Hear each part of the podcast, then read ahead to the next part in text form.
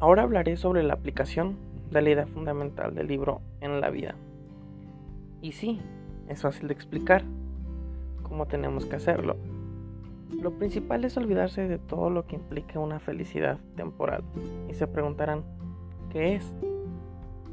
Pues simplemente es todo lo que nos rodea en cuestión de cosas materiales y de valor.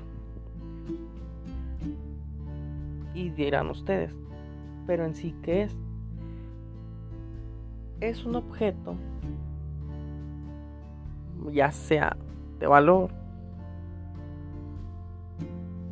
o alguna cosa material que en el momento en el que tú lo recibes te provoca una felicidad que no dura mucho. Dura en el momento en el que te lo dieron, uno, dos, tres, o pocos días puede durar esa felicidad. Una vez ya olvidado todo eso, ahora sí podemos empezar con el camino a la felicidad. En este camino hay dos pensamientos, el positivo y el negativo. El positivo es aquel que siempre ve el lado bueno de las cosas. El negativo es el que siempre trata de afectar a uno mismo o a los demás.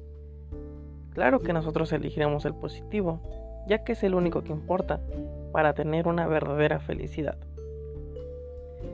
Porque ya dejaste a un lado tus preocupaciones y solo estás centrado en una idea que es ser feliz.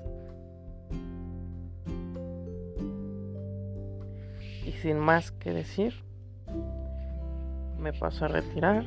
Fue un gusto haber explicado estos pequeños episodios de lo que he leído del libro El arte de la felicidad.